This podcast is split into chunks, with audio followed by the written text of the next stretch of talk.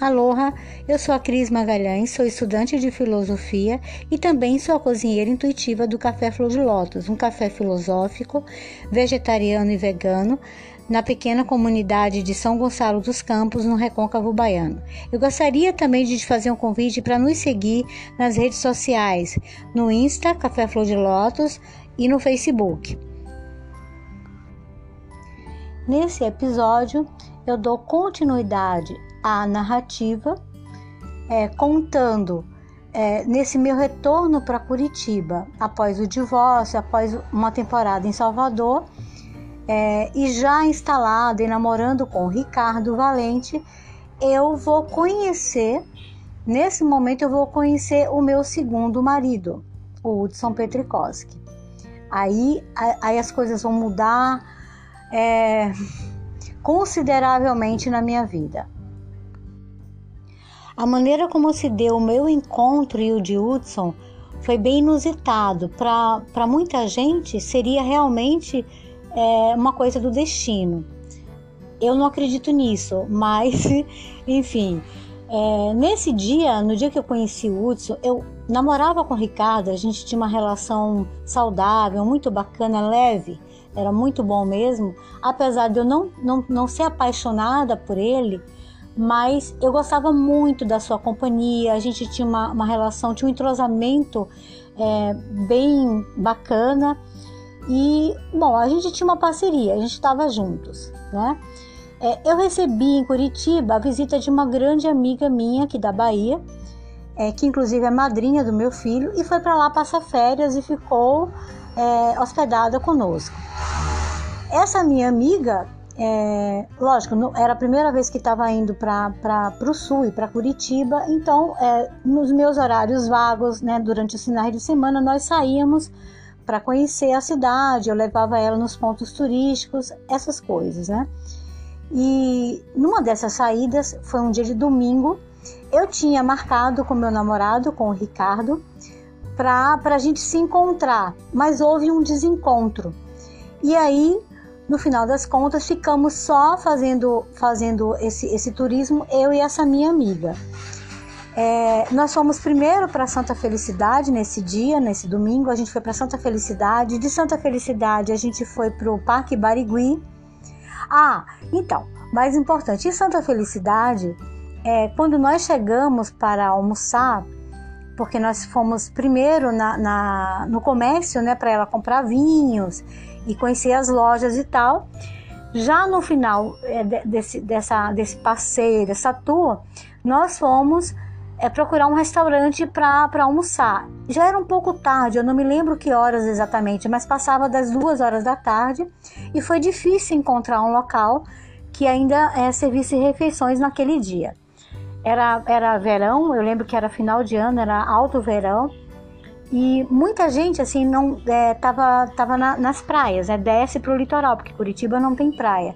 Então, a maioria das pessoas que moram em Curitiba tem o hábito de final de semana descerem né, a serra para irem para o litoral. Então, a gente tava. Aí nós conseguimos encontrar um restaurante que eu não me recordo do nome. É, entramos, né, para almoçar eu e ela. Quando nós entramos, é, já, os serviços já estavam sendo finalizados, o restaurante já estava praticamente fechando, mas nos aceitaram. E além de nós, só existia mais uma, uma mesa no restaurante ocupado.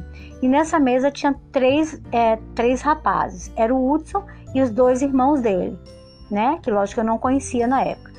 Nós, para não atrapalhar o restaurante que já estava fechando, né? Como eles foram generosos em, em, em nos atender, porque a gente estava com fome realmente. Aí nós procuramos sentar numa mesa próxima onde estavam esses rapazes, né, para poder deixar o outro espaço desocupado para eles se organizarem para fechar. E quando nós chegamos, sentamos nessa mesa, o meu olhar e o de Hudson se cruzou. E ali a gente se apaixonou. Foi fatal. Fatal mesmo, aquela coisa que mexe com você do da unha do pé ao fio do cabelo. A paixão. Foi uma coisa assim fulminante. Beleza. Nós ficamos ali, nós fretam, fret, é, flertamos né, um com o outro.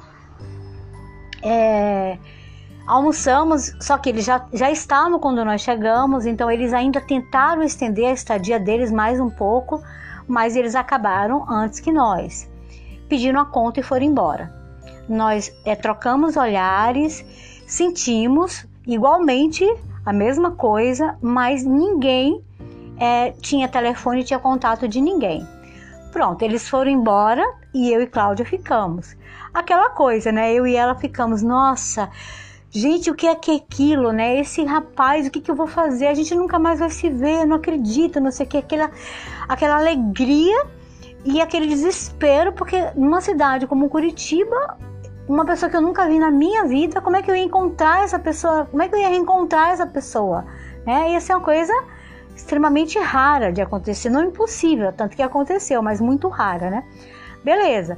Eles foram embora, nós ficamos ali e eu fiquei com aquela pessoa na minha cabeça. Dali a gente foi para o Parque Barigui, a gente deu uma volta, mas eu já estava inquieta, eu já estava meio angustiada, porque ao mesmo tempo que eu estava sentindo aquela paixão toda, que aquela pessoa, aquela, aquele olhar não saía da minha cabeça, do meu pensamento, ao mesmo tempo eu não tinha como me encontrar com essa pessoa novamente, né? Não existia nenhuma possibilidade ali remota que fosse, né?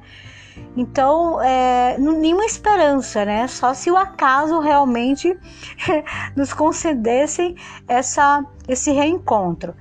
E aí, do, do, do Parque Barigui, nós voltamos para casa para o apartamento, porque Cláudia é, tinha feito algumas compras e a gente precisava deixar essas compras lá para a gente ir em outros lugares. E como houve um, um, desencontro com o Ricardo, que era o meu namorado, é, eu fiquei preocupada, né? Porque o que, que se deu? Onde, o que, que aconteceu com ele? Quando eu cheguei no apartamento, havia um bilhete dele dizendo que ele estaria na oficina do Teatro de Sombras, que era num outro bairro, que ele estaria lá, que assim que eu chegasse de Santa Felicidade e que eu, li, é, que eu lesse aquele bilhete, que eu fosse ao encontro dele. Nós fizemos, deixamos as compras eu e Cláudia pegamos um táxi e fomos lá ao, ao encontro dele. Chegando lá, ele já não estava. Isso já era é, já quase na hora do pôr do sol, por volta de 5 horas da tarde. Aí nós não o encontramos, ele já tinha ido embora. E aí eu disse: bom, não tem mais o que fazer. Não existia celular naquela época, não havia celular, então não tem mais o que fazer. E aí nós fomos para. Aí nós decidimos que iríamos para o Bosque João Paulo. que é um parque é, também do outro lado da cidade, um parque belíssimo e tal. Então eu estava com Cláudia indo para esse parque. Nós pegamos uma carona, porque a gente não conseguiu táxi, a gente não conseguiu ônibus, era domingo isso, tá? Tava num, num bairro, né? E aí, por sorte, a gente conseguiu um cara que estava retornando do litoral, é, viu ali a gente tentando pegar um transporte e aí se ofereceu para nos levar até o Parque é, João Paulo. Beleza. Fomos, ele nos levou até lá. Vocês não sabem o que acontece nesse caminho.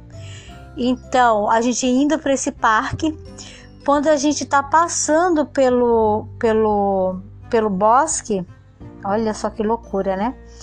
É, quem que eu vejo caminhando pelo parque, caminhando pela pista do parque, né? Era o Hudson, o cara que eu tinha cruzado o olhar lá no restaurante e que nunca mais na vida eu poderia ver que dificilmente a gente conseguiria é, se reencontrar e ter uma, uma, uma, chance de falar um com o outro. Bom, esse cara estava andando no parque, eu não lembro se tinha alguém junto com ele, acho que não. Ele estava com o cachorro dele, o Xericã, que era um sheepdog lindo, maravilhoso, se tornou assim é, família para mim. E bom, ele só que ele estava no caminho oposto, a gente indo e ele vindo em direção ao, ao começo do parque. Não, na verdade a gente estava indo para o Parque São Lourenço e ele estava a caminho do São Lourenço, que era depois, em direção ao, ao, ao, ao Bosque João Paulo, que era um parque menor, onde é um parque polonês, assim, com, com arquitetura polonesa, onde o Papa João Paulo, inclusive, é, visitou. Beleza, nós passa, a gente estava de carona, não estava de táxi, não tinha como dizer para aí assim pro cara, entendeu? Então a gente teve que continuar. O cara deixou a gente no, no, no Parque São Lourenço, mas eu fiquei angustiada de novo, porque eu falei, nossa, segundo, segunda vez, no mesmo dia que eu encontro a mesma pessoa que eu nunca vi na minha vida e por quem eu me apaixonei e por quem se, e, e, e quem se apaixonou por mim também. Né? Foi uma coisa simultânea como não é possível? E agora? Como é que eu vou fazer? Como é que eu vou encontrar esse cara?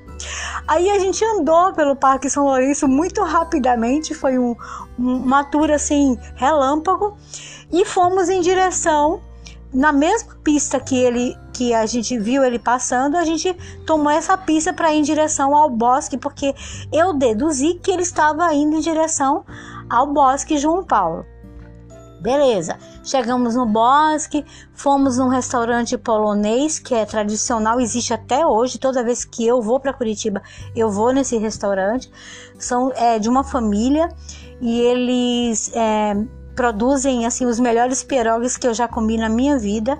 São deliciosos, são tipo uns pastezinhos assim, é que são cozidos, recheados com o que eu comi era com ricota e ervas e manteiga. Maravilhoso. Sou apaixonada por esse pierogi. Então toda vez que eu vou para Curitiba, eu vou lá, eu as visito e como o pierogi.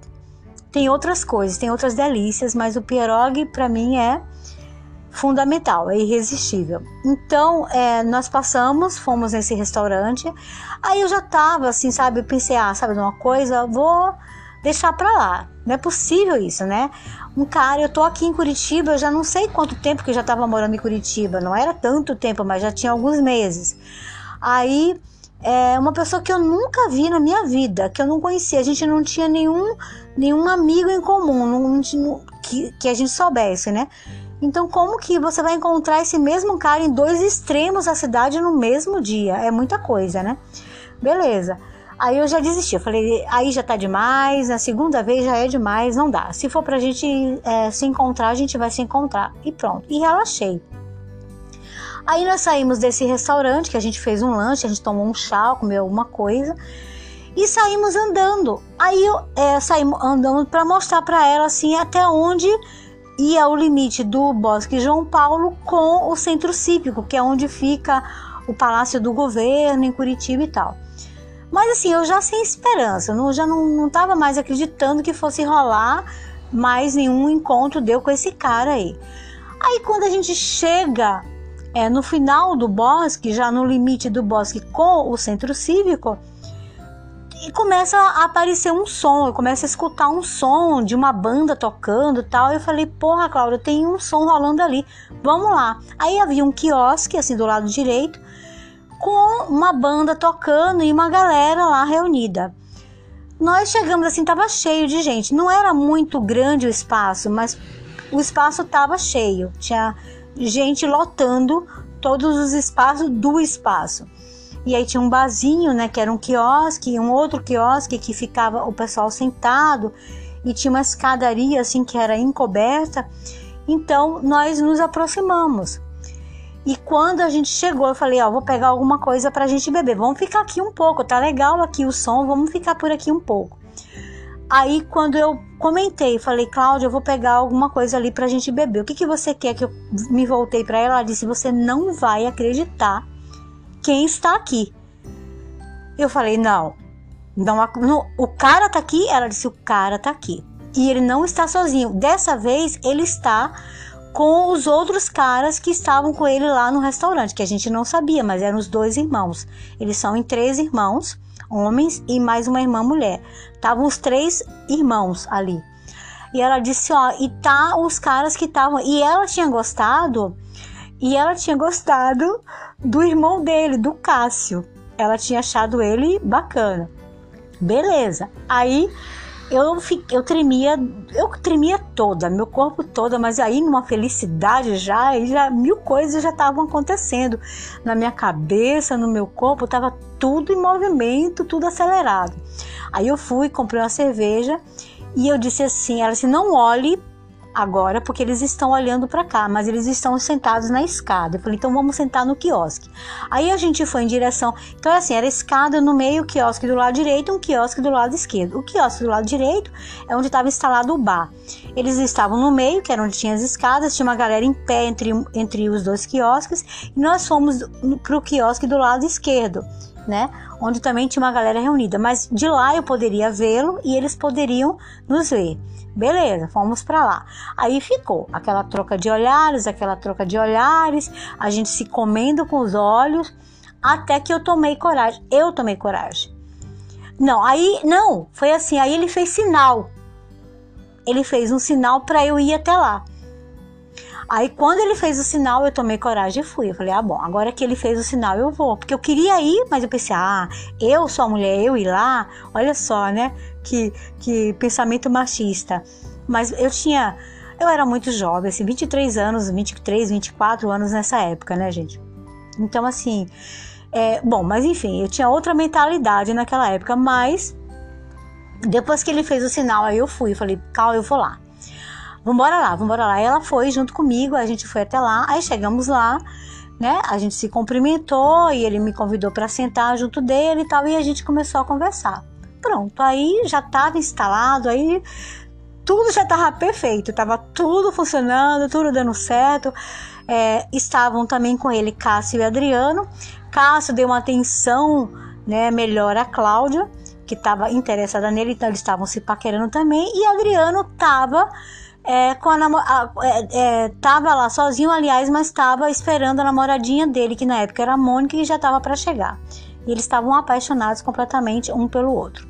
Bom, é, dadas as apresentações, nos conhecemos todos ali, ficamos ali um tempo, mas a, a festa ali, o encontro, aquela galera já ia, já estava noite, já estava escuro e já estava encerrando.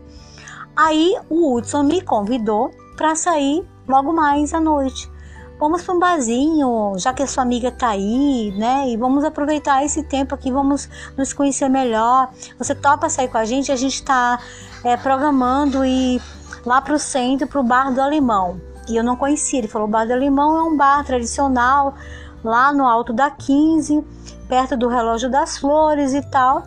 E seria bacana se vocês fossem com a gente. Lógico, topei na hora, né? Então a gente foi andando, saiu do, do do bosque juntos, né? Eles é, retornaram, foram para. Pra... Não! Peraí. Minto, o Hudson pediu para Adriano ir lá na casa dele, que ele morava na época no Parque São Lourenço, para Adriano ir até a casa dele, pegar o carro dele, trazer para que ele pudesse levar a gente em casa. Esse tempo a gente ficou ali esperando, batendo papo é, Cássio e Hudson ficaram, Adriano foi para casa, Adriano voltou com o carro, deixou o carro com o Hudson e ficou lá com a namorada. E nós e, e Hudson foi nos levar no centro da cidade, na Praça Azório, no edifício do Comendador Vasconcelos, que é onde eu morava naquela época. E imagina, a felicidade assim era uma coisa, né? Não sei, eu tava num outro mundo, assim, eu nunca na minha vida tinha sentido nada igual por ninguém, por nenhum homem até aquele momento. Então ele nos deixou, né? É, e nós marcamos para a gente se encontrar logo mais à noite. Ele viria me buscar, marcou um horário, ele viria me buscar a minha e a minha amiga para a gente ir. Ele e Cássio viriam para a gente ir para esse barzinho lá onde eu falei, né? O bar do Alemão, que é um bar também tradicional que também existe até hoje. Bom, nós fomos para casa, para o apartamento, subimos as duas, assim, felicíssimas, né? Fomos tomar banho, nos arrumar, e aí aquelas coisas, nem lembro o que, que a gente falava, mas a gente só pensava é, na hora da saída, né? A gente foi se preparar para encontrar os rapazes. Bom, quando eles chegaram, a gente já estava pronta, aí, lógico, o porteiro interfonou, nós descemos para encontrá-los e seguimos com ele com eles pro, pro, pro, pro, pro tal do bar. Né? Foi uma noite maravilhosa no bar, daí, lógico, aí já ficou casalzinho, né? Eu com o Hudson, Cláudia com o Cássio, né? O lugar era muito bacana. Enfim, foi uma noite maravilhosa. Nós nos beijamos. é, ele me pediu em namoro e aí eu contei para ele, eu revelei para ele que eu namorava. Gente, eu esqueci completamente do Ricardo, juro para vocês. Esqueci completamente. Eu só lembrei do Ricardo quando ele me pediu em namoro, que eu lembrei, gente, eu tenho namorado. Aí eu contei para ele. Eu fui super honesta, eu disse, olha, eu namoro com um cara, o cara é super gente boa, é uma pessoa incrível e o cara é apaixonado por mim. Então, é lógico que eu vou terminar com ele, mas eu preciso de um tempinho aí, porque eu não quero ferir essa pessoa, porque é uma pessoa maravilhosa, uma pessoa que tem me ajudado muito desde que eu cheguei em Curitiba, porque logo que eu cheguei eu, conheci, eu conheci. Então é maravilhoso com meu filho, é um parceiro incrível, eu não quero magoá-lo. Pronto, isso já foi motivo para Hudson ficar morrendo de ciúmes. Mas tinha que fazer o quê? Nada, né? Então ele tinha que esperar um pouco. Esse esperar um pouco, isso foi no domingo, tudo isso aconteceu no domingo. Na segunda-feira eu já fui. Imediatamente, antes mesmo de ir para a OAB, que eu lembro que na OAB eu entrava para trabalhar às 9 horas da manhã. Então, e Ricardo já começava a trabalhar no escritório do avô, que ele era, além de músico, ele era secretário do, do avô dele, que era conselheiro da Ordem dos Advogados do Brasil. E por, por influência do Ricardo é que eu consegui esse trabalho, que rolou esse trabalho. Né? Ricardo tentando me ajudar a conseguir um trabalho, porque ele era de Curitiba, ele era curitibano, conhecia muita gente. E então ele apresentou o meu currículo para o avô. Ele ouviu uma conversa do avô com um dos advogados de que uma pessoa tinha ficado é, de licença por questões de saúde, que eles estavam precisando de alguém para colocar no lugar até o funcionário que era concursado retornar às atividades. Ricardo escutou, como ele era secretário do avô, Dr. Raul, é, que também era Raul, é, ele escutou esse papo foi bem nessa época que eu tinha acabado de chegar em Curitiba, que eu estava só fazendo uns biquinhos que precisava de, de um trabalho mesmo, de uma renda. Aí Ricardo é, interviu, né, com o avô em, em meu favor. E o avô me deu, me fez uma entrevista, tal, viu que eu tinha algum conhecimento de contabilidade e falou: "Não, vamos fazer uma experiência. Se der certo, a gente vai renovando o seu contrato". E aí pronto, eu fui contratada dessa forma. Então o Ricardo tinha sido assim um grande parceiro, além de ser um namorado incrível, aquele namorado atencioso, era um gentleman, um gentleman no sentido genuíno da palavra. Beleza, então eu tava muito, muito feliz, mas aí caiu a ficha. Falei, puta, e Ricardo, né? O que eu vou fazer com o Ricardo? Bom, vou ser honesta com ele. Assim como eu fui com esse, agora que eu acabei de conhecer e tô apaixonada, eu vou ser honesta com ele como eu gostaria que tivessem sido comigo. E aí fui procurar Ricardo no escritório. Aí liguei, lógico, eu liguei para ele, avisei, né, que eu precisava falar com ele. Ele já sentiu que tinha alguma coisa que já tinha acontecido mas ele não tinha ideia do que fosse, né? Então eu disse que eu precisava falar com ele, que era urgente e tal. Aí nós marcamos. Eu fui até o escritório do, do avô dele, de advocacia, que é onde ele trabalhava, e, e lá nós fomos conversar. O avô dele não estava lá, não tinha chegado ainda, a gente começou a conversar. Aí no escritório eu contei para ele que não foi uma coisa programada, expliquei toda a história, né? Que eu tinha saído com Cláudia, que a gente tinha conhecido é, essa galera aí e que eu tinha me apaixonado pelo cara, que a gente acabou saindo, se encontrando no mesmo dia. Contei toda essa história para ele e contei que enfim eu estava apaixonado pelo cara, o cara estava apaixonado por mim, o cara me pediu em namoro e que eu queria ficar com o cara, que eu sentia muito mesmo, né, por ele. Entende? Mas que eu, eu, eu tinha sido sincera, que eu não estava apaixonada por ele, né? Eu me propus a gente ficar juntos, que podia acontecer. E mas que aconteceu agora. Eu tinha conhecido outra pessoa que eu estava apaixonada, enfim, que eu precisava terminar. Ah, ele ficou arrasado. Ele é arrasado. Ele, nossa, assim, ele desabou. Ele desabou, foi horrível, foi uma coisa muito, muito triste. Ricardo era uma pessoa, não era um cara, um cara incrível, um cara incrível. Assim, eu sinto muito, sabe, muito, muito mesmo de ter magoado, né? Porque magoou, não tem como não magoar, né? Mas, assim, pelo menos eu tenho uma consciência tranquila de que eu fui super honesta com ele. Bem honesta, do começo até o fim. E aí, é, bom, eu me despedi dele, fui embora e ele ficou lá, arrasado, né? E, é, mas ele não se conformou, não. Ele pensou, como nessa altura eu já trabalhava com o grande amigo dele, o Marcelo, que inclusive foi ele quem me apresentou. Lembra do Marcelo Caragóis, do Teatro de Sombras, que eu conto lá no, no episódio anterior, no quinto episódio. E além da OAB, eu já estava fazendo uns trabalhos freelance, assim, trabalhando na cantina, trabalhando na bomboniere do, do, do, do teatro. Quando ele precisava, ele me chamava. Então eu já tinha feito uma amizade ali, assim, com a galera do teatro. Então era inevitável que eu e Ricardo acabasse a gente se encontrando nesses lugares que eram comuns, né, que a gente frequentava comumente. E, enfim, e Ricardo também trabalhava na cantina e também trabalhava na, na Bomboniere, né? É, assim como eu. Então a gente continuou se encontrando. Eu já estava namorando com o Hudson, eu já tinha contado para o Hudson que tinha terminado com o Ricardo e tal, mas o Hudson sabia que Ricardo frequentava os mesmos ambientes que eu frequentava e que Ricardo estava relacionado ao meu trabalho na OAB, ao meu trabalho no teatro, às amizades que eu tinha. Então era uma preocupação para ele muito grande isso daí, né? Ele se sentia ameaçado o tempo todo. Bem, isso marca a minha relação com o, Hudson desde o começo, né? Ao mesmo tempo que foi uma paixão avassaladora que um foi arrebatado pelo outro, que a gente tinha um tesão, assim, uma alegria de estar um com o outro, ao mesmo tempo havia ali uma relação de domínio, né, de controle dele em relação a mim. E eu nem tinha noção ainda de feminismo e de machismo, uma coisa que eu não pensava, né? Mas eu naturalmente eu era uma pessoa liberta, era uma pessoa independente. A minha natureza era essa já, desde sempre, desde pequena, sem eu sequer ter consciência é, disso em mim mesma, né? Então, é, bom, isso começou a aparecer na relação, né? Porque ele, ele se sentia ameaçado pelo fato de Ricardo é, ocupar uma boa parte dos espaços que em que eu estava. A gente né, frequentava os mesmos lugares, a gente tinha já uma história assim é, de, de amigos em comuns. Então isso incomodava bastante, muito mesmo, a ponto dele me pedir para abandonar, para parar de trabalhar, e eu bati o pé que não, né? Porque eu achava assim, sabe, um pedido injusto, não, não fazia o menor sentido aquele para mim. Eu, eu, eu estava num relacionamento com o Ricardo e me apaixonei por ele.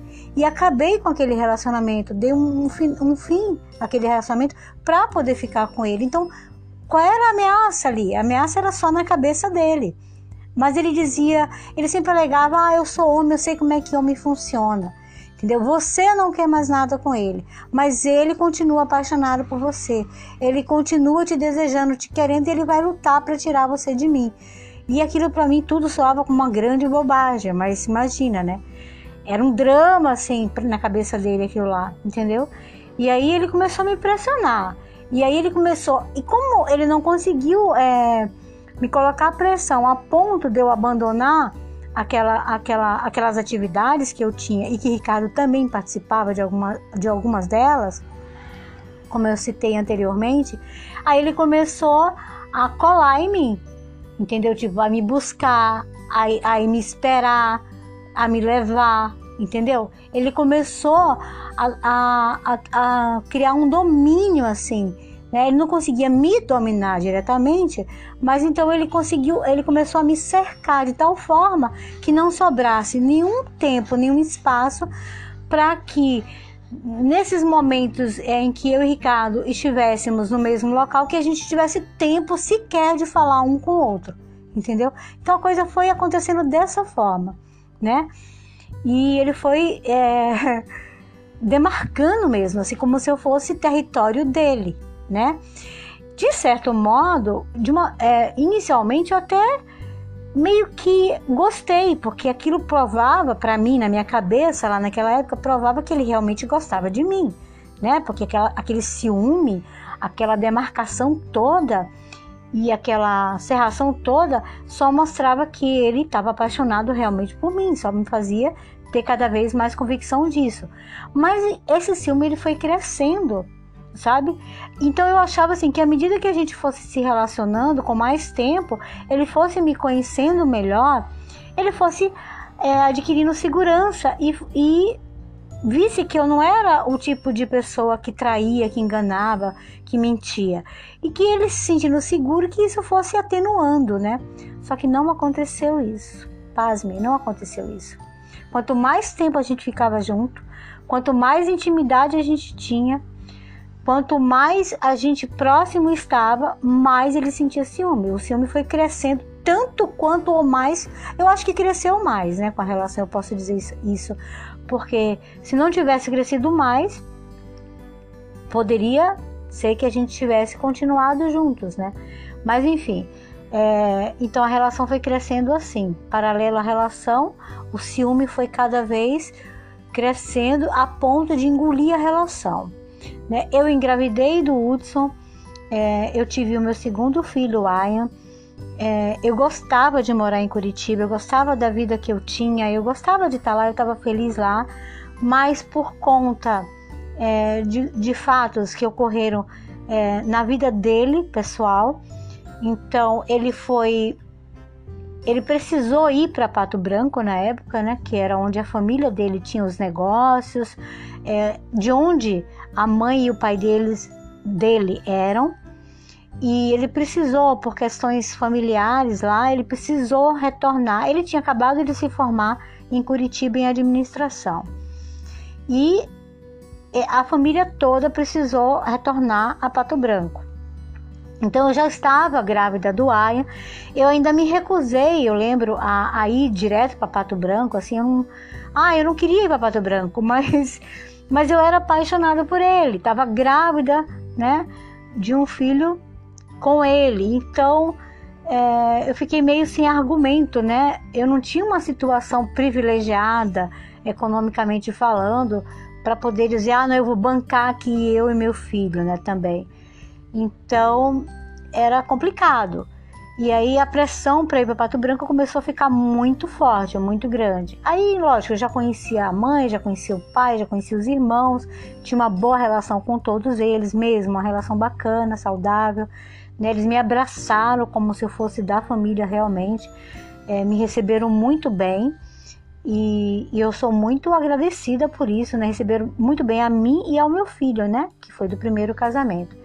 Bom, mas enfim, a gente acabou indo para se mudando para ele foi inicialmente ele ele foi para lá e ele ficava vindo telefonando mas é, eu acabei indo para Pato Branco me mudando para Pato Branco né? E aí continua a história.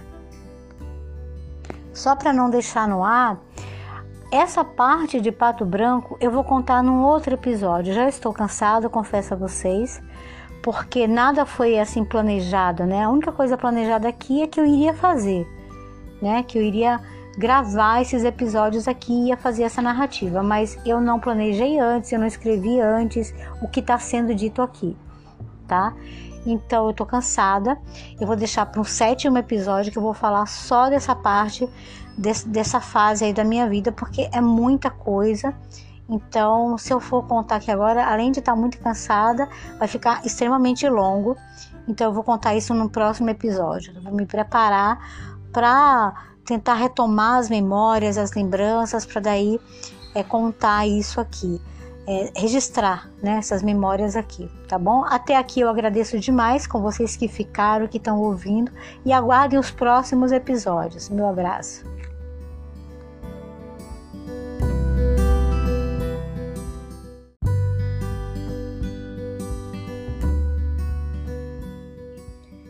Então, eu mais ou menos, né, é, contei já como é que eu e o Hudson nos conhecemos, como é que se deu esse primeiro encontro da gente fatal aí, né?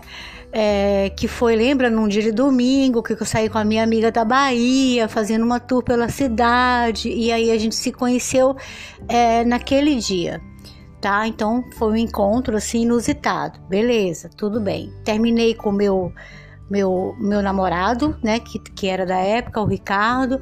Comecei a namorar oficialmente com o Hudson. Beleza, tudo maravilhoso, mas aquele ciúme que já se mostrava forte presente em todos os momentos, né? Uma coisa de controle mesmo. Assim, então, e também muito machista, né? Lógico que naquele tempo, eu juro a vocês, eu não me dava conta disso. Eu não tinha essa consciência de que aquilo era machismo. Eu ouvia falar em machismo, mas assim, distante, sabe? Eu não tinha. Eu, na verdade, eu não me preocupava, né? Eu, eu, lembro muito bem que até um determinado, eu não sei dizer quando que isso, isso rompe, mas até um determinado tempo da minha vida, eu não era uma pessoa muito de pensar sabe? Eu pensava assim o imediato, aquilo que eu precisava, assim. Eu tô sendo honesta. É, não era muito de pensar assim. Minhas viagens, meus pensamentos eram mais sonhos, eram coisas assim que eu queria fazer. Eu não era uma pessoa assim de fazer uma reflexão, por que que isso acontece? Por que que isso é assim? Eu queria viver. Eu sempre quis viver sabe? E eu sempre fui feliz com a vida que eu tive. Eu lembro que em todas, eu não lembro de uma fase na minha vida, por mais que eu tenha tido problema, que eu tinha, tenha tido dificuldade, eu não lembro de uma única fase que eu tivesse infeliz. Infeliz não. Infeliz não, sabe? Era o contrário. Apesar daquele problema, apesar daquela dificuldade, daquela turbulência, eu era feliz. Eu era feliz sabe? Porque uma coisa sempre foi muito clara para mim. Não me perguntem como, porque eu não sei, porque não foi ensinado isso, não foi doutrinado, foi ao contrário, né? A doutrina que eu tive foi outra, mas era uma coisa que estava em mim, parece que nasceu comigo esse negócio, assim, de que a gente morre e a gente acaba. Então, eu tenho que aproveitar essa vida que eu tenho aqui agora. É isso que eu tenho, é tudo que eu tenho a minha vida, então vou aproveitá-la ao máximo que eu puder. E eu sempre fui uma pessoa alegre, sempre, sempre fui uma pessoa alegre. Olha, eu tenho, eu fiz, acabei de fazer 54 anos. É muito raro é muito raro, não. Eu não lembro nesses meus 54 anos, assim, eu já tentei é, é, me colocar no passado lembrar de um dia que eu, eu não acordo mal-humorada. Não existe isso na minha vida. Eu acordar mal-humorada, não adianta. Posso estar tá com dor, posso estar tá com algum problema financeiro, posso estar tá com algum problema emocional.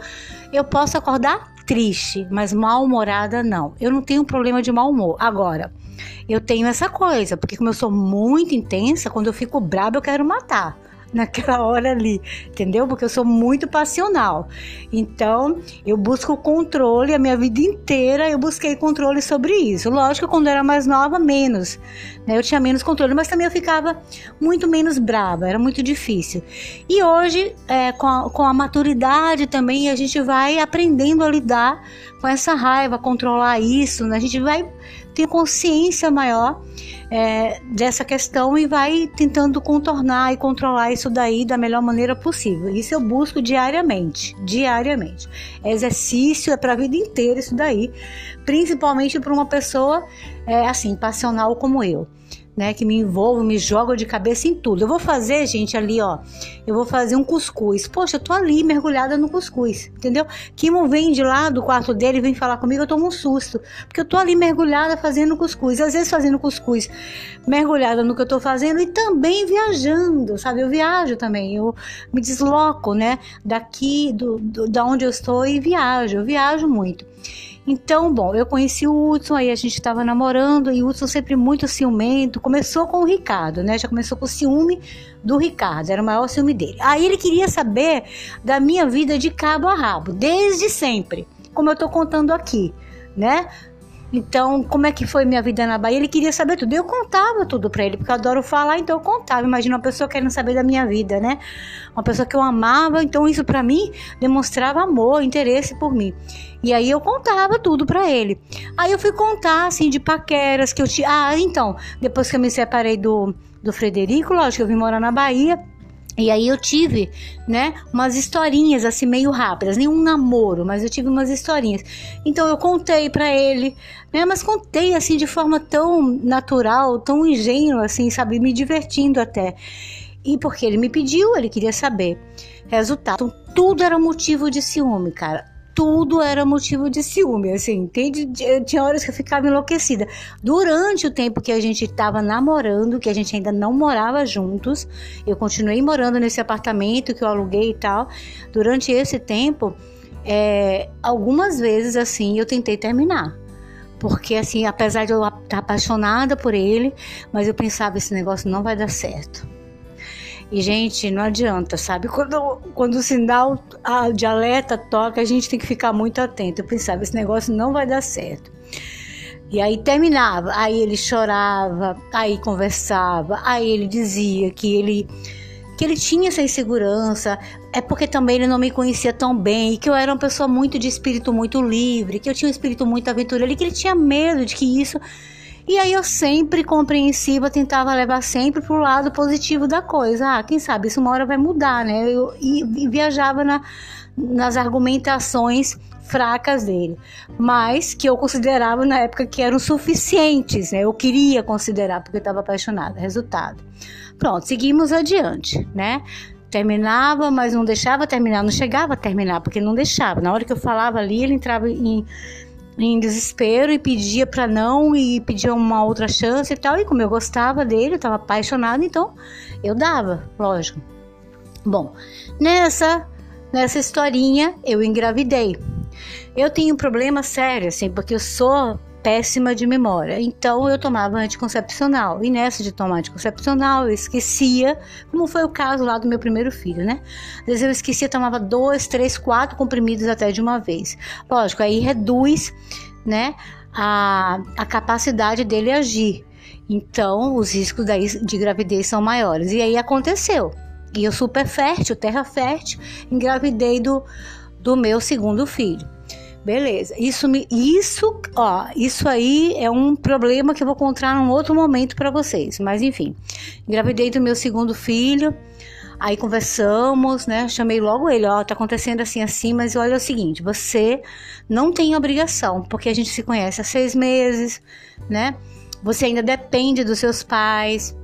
Eu tô, né, recomeçando minha vida aqui há pouco tempo, não tenho condição então a gente pode resolver isso, tal. Como é que a gente vai fazer? Eu não quero que você se sinta obrigado, nem contra a parede, nem nada disso. Fui bem honesta com ele sabe? Me acho legal nesse ponto, assim, fui super honesta. Não, ele enlouqueceu, não, de jeito nenhum, vamos ter, eu amo você, eu já estava disposto mesmo, já estava pensando em casar, em morar junto tal.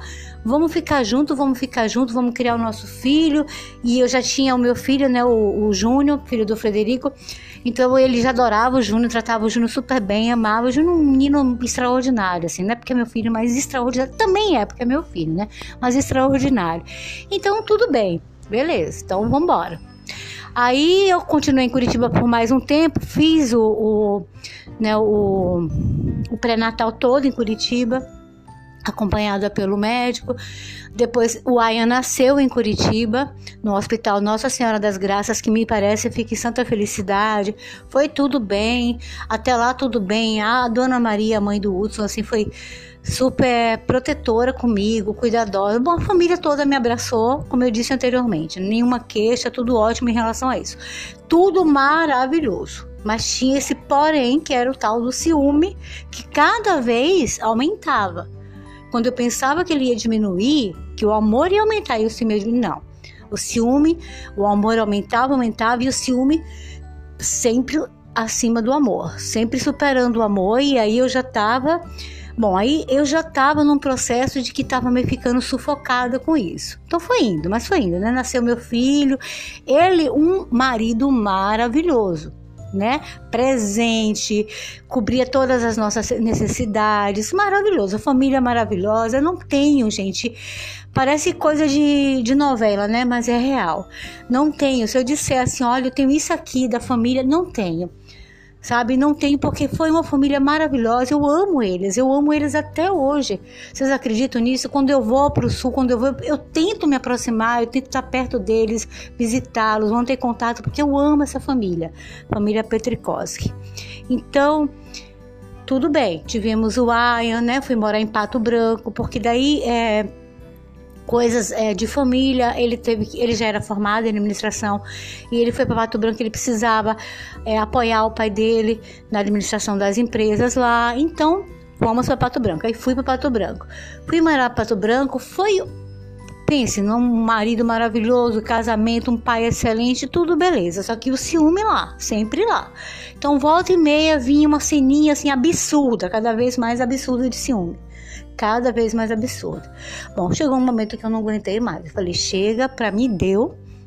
para mim. Aí a gente já tava com é, dois filhos, né? Eu e ele juntos. Tinha o Aya, tinha a Daphne, a minha filha que foi assim uma das coisas mais lindas que aconteceram na minha vida, porque eu sempre pensava, um dia quando eu tiver filhos eu quero ter uma filha.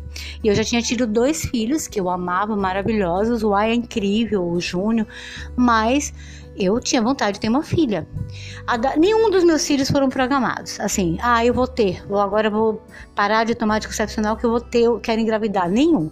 Eu sempre tive vontade de ser mãe, tive, sempre tive o um instinto maternal, pensava, mas não pensava como uma coisa para para aquele momento é, que aconteceu. E nenhuma das gravidez, e nenhum em nenhum dos filhos que nasceram. Mas a partir do momento que eu sabia que eu estava grávida, eu amava desde ali, desde o momento que eu fiquei, é, tomei é, conhecimento, eu passei a amar, passei a me preocupar, passei a cuidar, foquei nos meus filhos. Nasceram, fazia tudo por eles, era capaz de dar minha vida por eles como sou até hoje. Enfim. Aí, já depois do nascimento da minha filha, de Daphne, então as coisas. Só que aí esse, esse ciúme cada vez foi ficando pior sabe assim cenas assim que não cabe também dizer aqui. Quem sabe no livro mesmo eu especifique mais mas coisas assim que é, para mim eram absurdas sabe? Eram sinais claros de que aquilo era doença de que não eu não tinha nada a ver com aquilo ali nada.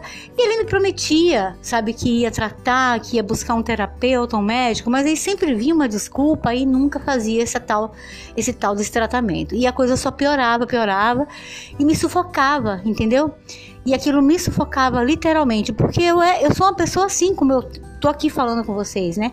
Eu, eu gosto de ficar sozinha, eu gosto da minha solitude, da minha solidão, eu gosto, de verdade. Mas eu também gosto muito de gente. Eu acho gente coisa fantástica, né? Tem pessoas que são incríveis, incríveis mesmo. E não são porque são pessoas geniais, porque são, porque são pessoas incríveis enquanto pessoas humanas né? Numa, é, mesmo que seja numa coisa bem singular, bem simples, uma coisa bem pequena, mas que dá a ela uma dimensão gigante. Então, eu sou assim apaixonada, gente, eu sou apaixonada. Então, o que acontece? Eu não aguentava mais isso. Aí chega uma hora que eu parei de acreditar que isso fosse mudar. Porque a gente já estava indo para os seis anos juntos, a gente já tinha dois filhos, né? A gente já tinha toda é, uma história construída ali que não justificava mais aquele ciúme. Eu falei, não, agora ali eu, eu me dei conta, falei, ó, chega, o problema não é meu, o problema é seu, resolva. Eu não quero mais saber disso. Para mim já deu. Aí quando eu decidi também, sai de baixo, né? Eu falei, não quero mais. E aí foi desse jeito. Aí eu já tomei as providências para sair de casa, porque o apartamento que nós morávamos não sei se eu, eu, eu comentei isso aqui num dos áudios. É, era um edifício, né? Três andares. O térreo eram umas lojas. O primeiro andar, que era onde nós morávamos, e o escritório. E o terceiro andar, que era desativado. Então, como era um prédio da família, que tinha outras coisas, não cabia eu ficar lá e ele sair. Então, eu falei, não, eu saio. Aí eu saí, aluguei um apartamento, me organizei, saí com meus filhos e fui né? Mas isso tudo não foi tão simples assim. Isso tudo foi embaixo de muita confusão, entendeu? Foi uma agonia porque foi difícil para ele, era muito difícil para ele aceitar que aquilo fosse acabar. Ele não aceitava de jeito nenhum. É, e ele é um cara extremamente sensível, uma pessoa inteligente, uma pessoa bacana. O Hudson é uma pessoa incrível, bacana, mas ele tinha esse problema. Enfim, então, é, bom, aí eu fui, né? Só que também aí vem um outro, uma outra parte, uma outra parte, que é a parte final desse segundo casamento, que daí eu vou continuar contando, mas agora eu vou ter que dar uma pausa.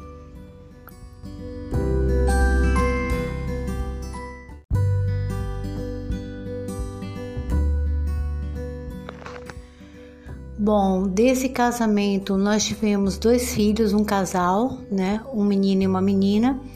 E quando eu me separei, depois de quase seis anos, é, por conta do ciúme, a minha, a minha separação, o que moveu a minha separação e o que me levou a decidir por não ficar mais no casamento foi ciúme. Ciúme, ciúme assim, extremo, de uma forma absurda, assim, que era insuportável, não tinha mais como manter.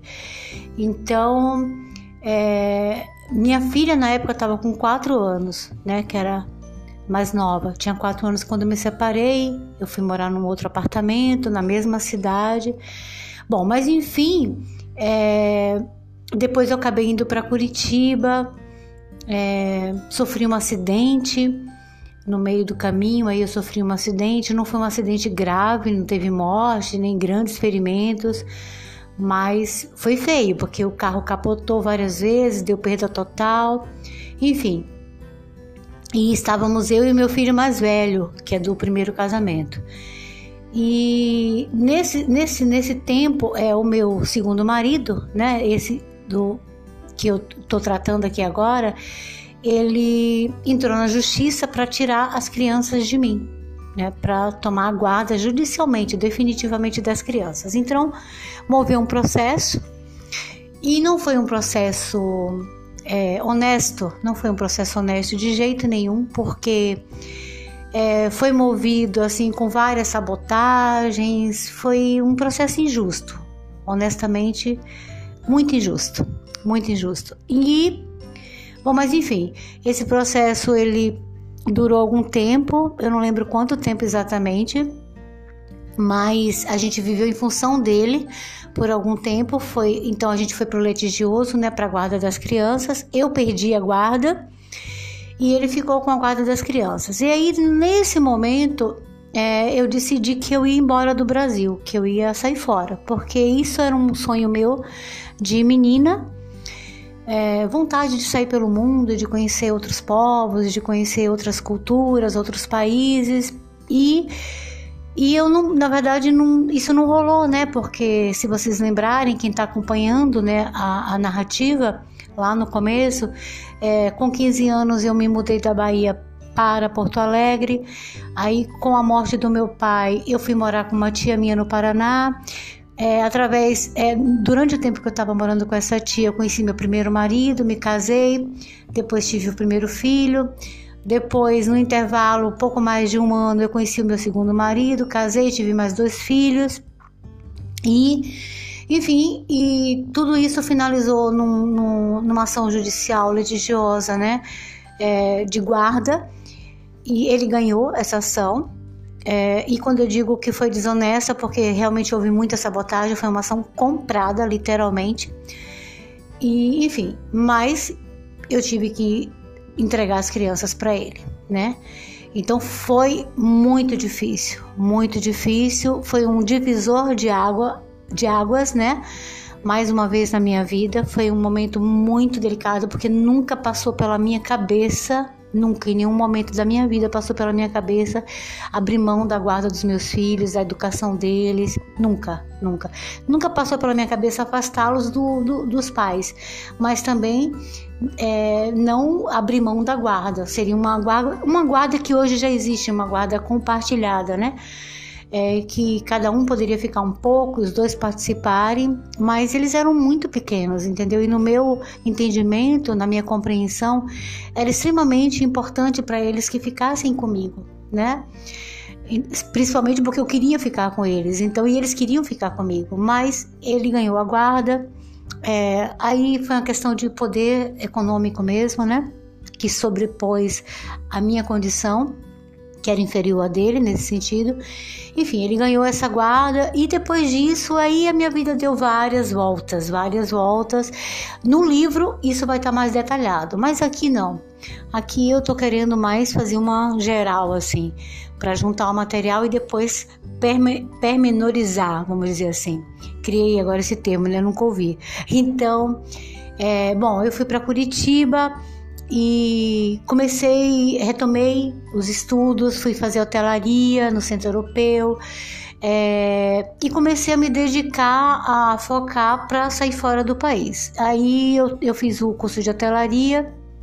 Do curso eu vim para é, o sul da Bahia, né? Eu fui para Arraial da Ajuda, é, ficar com um primo meu que, que morava lá na época, tinha, tinha negócios lá e tudo para ter um lugar para ficar, né? E era um lugar turístico e seria mais fácil de repente conseguir trabalho. Então fui, fui para lá passar uma temporada para trabalhar, juntar uma grana para sair fora. Daí o meu, meu alvo era a Austrália, porque eu já tinha conversado com algumas pessoas e, e tinha uma amiga minha que tinha acabado de chegar da Austrália, Bia. Ela mora na Ilha do Mel até hoje. Ela é de Curitiba, mas mora na Ilha do Mel. Casou-se com um rapaz que é praticamente nativo da Ilha do Mel, o Tony, e mora lá até hoje. É, constituíram famílias e tal. Famílias não, família. Então, ela tinha acabado de chegar da Austrália e eu tava assim, para onde que eu vou, né? Sem saber ainda ao certo. E aí, por influência né, das informações que ela me passou, de como que era o país e tal, eu falei, bom, então vai ser Austrália. Desafio maior, porque sem grana, do zero, né? E ir para um país que é muito longe e muito caro, muito caro, assim, quatro vezes mais caro do que ir para os Estados Unidos, do que ir para um país da Europa, por exemplo. Mas enfim, mas eu fiquei é, muito interessada na Austrália e decidi que, que seria o meu destino. Então eu comecei a correr atrás disso. Minha vida ficou. Lógico que nesse tempo tinha o meu contato com as crianças, lógico que a gente se via dentro das possibilidades, o máximo que a gente podia a gente se via, mas eu já não estava mais em Pato Branco, então já tinha uma certa, um certo distanciamento físico, né? porque eu não estava mais em Pato Branco e eles estavam lá, eles moravam lá. Então, é, enfim, aí eu fiquei um tempo em Curitiba, fiz o curso de hotelaria, fiquei morando com uma tia minha, aquela minha tia que foi é, da Bahia e ficou, quando se divorciou, morou inicialmente comigo. Dessa vez ela estava já bem instalada e eu fui morar com ela, né, nesse período. Então, é uma tia zona, assim, uma tia que, nossa, parceira mesmo. Então, Bom, aí eu vim para Bahia, né? Pro, vim para o sul da Bahia trabalhar para é, juntar uma grana para poder ir embora para a Austrália e por um tempo. E nisso as crianças vieram, né? Eu aluguei um chalé, porque inicialmente eu fiquei com o meu primo, depois é, me organizando para receber as crianças nas férias.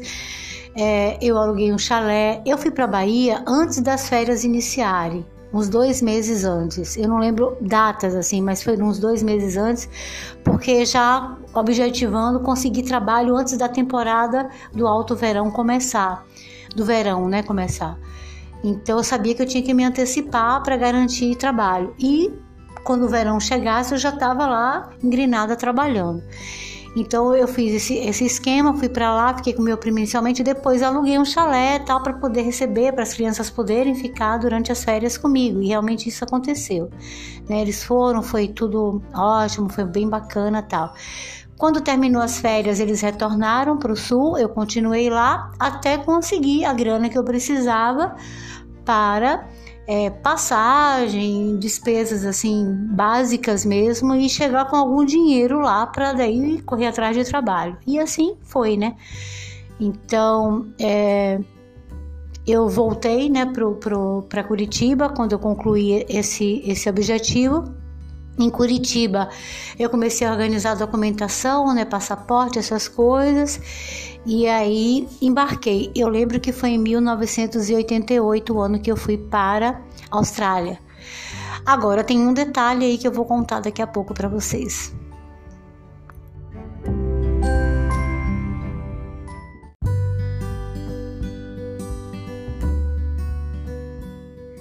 No meio de tudo isso, depois que eu me separei, eu fiquei arrasada, no fundo do poço, né?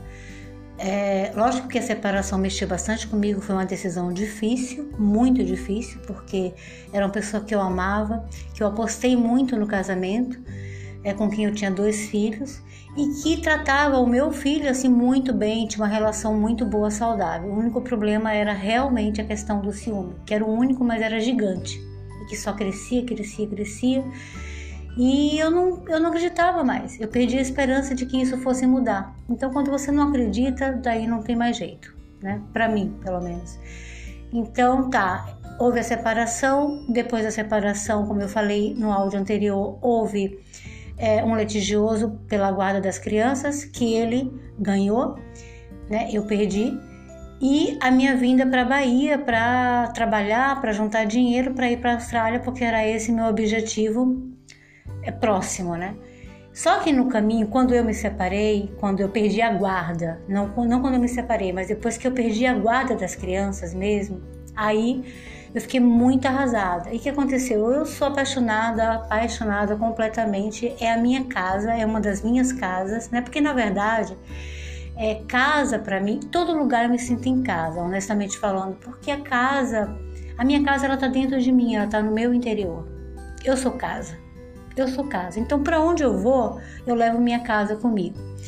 Então, o que aconteceu? Mas a ilha, né, simbolicamente falando, é um lugar que eu considero minha casa que eu me sinto muito é, bem lá, me sinto, eu sou familiarizada com o ambiente.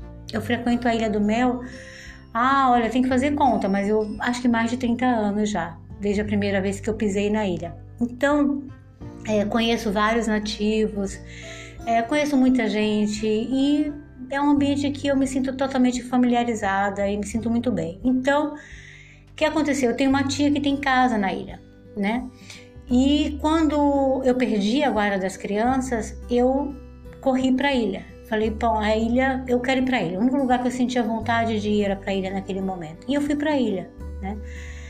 É, minha tia cedeu né, a casa para poder eu ficar lá o tempo que eu precisasse e eu fui para ilha. Eu fiquei alguns meses lá, e não sei quanto tempo também. Essa coisa de tempo, eu sou meio com datas, eu sou ruim de memória, como eu falei antes. Mas eu fiquei lá o tempo, eu fiquei um tempo lá até decidir que rumo eu ia tomar, até eu me recuperar, é, sair né, do fundo do poço. Então eu fiquei lá na ilha, fui me curar na ilha, na verdade, né? Fui, dei esse tempo para mim mesma. E fui para lá sozinha, fiquei lá durante meses e, enfim, emergi novamente. Quando emergi, emergi com essa decisão de que eu iria para a Austrália, porque eu, eu me encontrei com a Bia que tinha acabado de vir da Austrália, morava na ilha e me passou assim uma, uma imagem, né, uma, me passou informações incríveis da Austrália que pela descrição que ela fez, eu falei, eu vou amar esse país, vou para lá. Então, mas enquanto eu estava na ilha, nesse período que eu fiquei na ilha, eu conheci um cara, eu conheci várias pessoas, mas eu conheci um cara que mexeu comigo, um cara que foi fundamental, que foi uma peça importantíssima na minha vida que mudou também né, o rumo das coisas, que foi o Jamie, Jamie Ross. Eu conheci o Jamie, eu estava na Praia Grande é, naqueles dias, né, porque eu, eu me movimentava. A ilha ela tem várias localizações, né? Então, assim, a casa da minha tia era é, no Trapiche.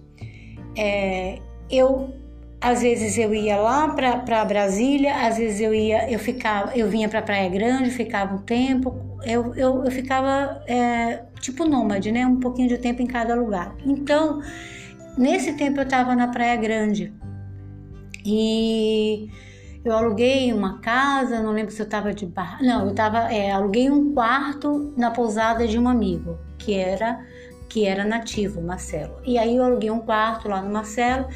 Estávamos eu e uma amiga minha, Mari de Curitiba, artista Mari estava lá, Mari pintando em troca de hospedagem. Né? Ela pintava lá a pousada dele, né? flores e coisas, decorava a pousada dele, fazendo arte em troca de hospedagem. E eu estava lá. Eu tinha alugado um quarto de frente para o mar, lindíssimo, um lugar simples, extremamente simples, mas maravilhoso, que a gente amava estar. E é, então a gente estava lá, vivendo essa história aí. E aí conheci o Jamie, né? E a gente se apaixonou tá? Nós nos apaixonamos. Na época eu não falava nenhuma única palavra de inglês, nada. Ah, sei lá, azul, né? É, é, algumas, algumas cores, table, algumas palavrinhas assim que você aprende na escola, mas era só. Mas eu não falava inglês, nada, não, não entendia, não falava. E Jamie era, era inglês, né? Então tava. Jamie tinha saído da Inglaterra pela primeira vez na vida é, mas assim, uma viagem longa. Ele já fazia um ano que ele estava é, viajando. Ele já tinha é, passado por vários países da América do Sul. É, foi pela Europa. É, pela Europa não, ele está na Europa, na Inglaterra, mas ele saiu da Europa por alguns países próximos, foi pra, veio para América do Sul e o Brasil era o último país da América do Sul que ele estava visitando. Daí ele já ia para os Estados Unidos daqui. É, e dos Estados Unidos depois ele retornava para. Não, aí minto.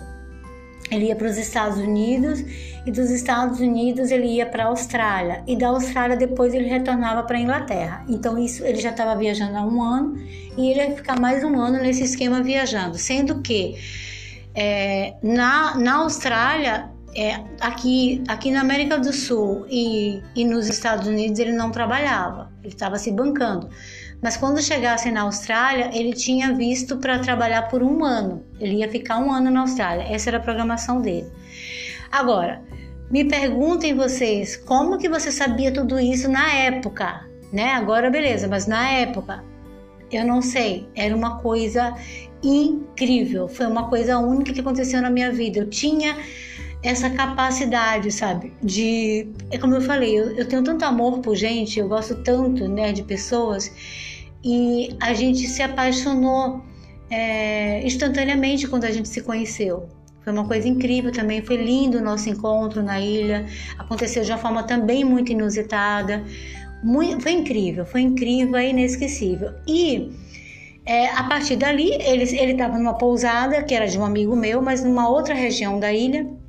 Ele se mudou, veio para o meu quarto e ficou comigo. Depois nós fomos juntos para Curitiba porque eu ia embarcá-lo. Aí ele ficou. É, eu morava com a minha tia na época, né, em Curitiba, então eu, ele ficou comigo na casa de minha tia por uns dois dias. E depois nós, é, eu fui embar embarquei ele para. Ele ia para os Estados Unidos para ir embora. E a gente continuou se comunicando, né? A gente se apaixonou e aí o que, que combinou? Que coincidiu, né, que eu estava indo para a Austrália e ele também ia para a Austrália. Então nós combinamos. Isso foi no, eu não lembro que ano, tá, gente, mas é, me parece que foi em 97. Me parece que foi em 97, porque eu fui para a Austrália 97 não, desculpa. É, 97, porque eu fui para a Austrália em 98 que foi o ano das Olimpíadas, as Olimpíadas que aconteceram na Austrália, eu estava lá. Eu tinha chegado naquele ano, sei que as Olimpíadas começaram acho que no final do ano e eu cheguei no começo do ano. Então foi assim que, que rolou.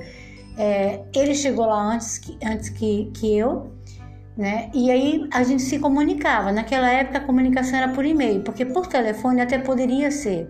Às vezes ele me ligava, mas ficava uma coisa muito engraçada, porque ele falava de lá, eu falava daqui, mas na verdade nem eu entendia, nem ele me entendia. A gente só falava para poder ouvir a voz um do outro. Mas ele falava, ele mandava e-mail para mim, né? ele escrevia por e-mail. E aí o e-mail buscava tradução. Não era uma coisa comum na época, não lembro da não, não lembro do Google, não, não existia. Eu posso estar enganada, mas eu não lembro de ter usado o recurso de ferramenta de tradução do Google na época. Eu não lembro que a gente tinha o hábito de, de, de usar essa ferramenta se ela existia. Realmente eu não estou me recordando. Mas enfim, a tradução era feita com ou através de alguém que falava. Né? A minha prima falava inglês na época já, Fabiola. A Fabiola fazia tradução para mim, algum amigo que falava. Aí eu pedia para fazer a tradução. Eu entendia sobre o que ele estava falando, mas eu não entendia o corpo inteiro do texto. Eu queria entender ao pé da letra. Então eu ia atrás de alguém que falasse para poder fazer a tradução. Ou muitas vezes eu ia no dicionário mesmo, palavra por palavra. E assim foi. Né? Daí eu vim para Bahia. Bom, aí nesse período, né, a gente se despediu. Ele foi para ele foi para os Estados Unidos. Antes de ir para a Austrália, ele passou nos Estados Unidos e, e eu vim para Bahia né? Aí é aquele esquema que eu já falei no áudio anterior, fiquei trabalhando, juntando grana tal, até que eu consegui. Nesse tempo, quando, enquanto tudo isso foi acontecendo, eu estava em contato com as crianças, a gente passava finais de semana juntos, é, feriados, né? A gente geralmente a avó, o avô deles ou o próprio pai trazia eles para Curitiba ou até onde eu estava.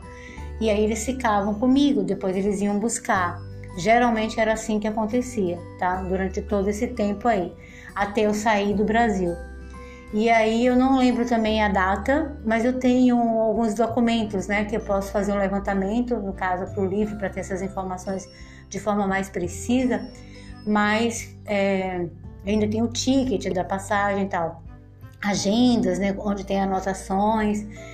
É, mas enfim, eu voltei da Bahia e aí eu fui. Então, quando eu fui para a Austrália, na verdade, eu tinha esse meu namorado lá me esperando. Ele já estava lá instalado e foi ele que é, chegou. Eu passei por Nova Zelândia antes do meu voo. Ele, ele tinha uma conexão em Nova Zelândia.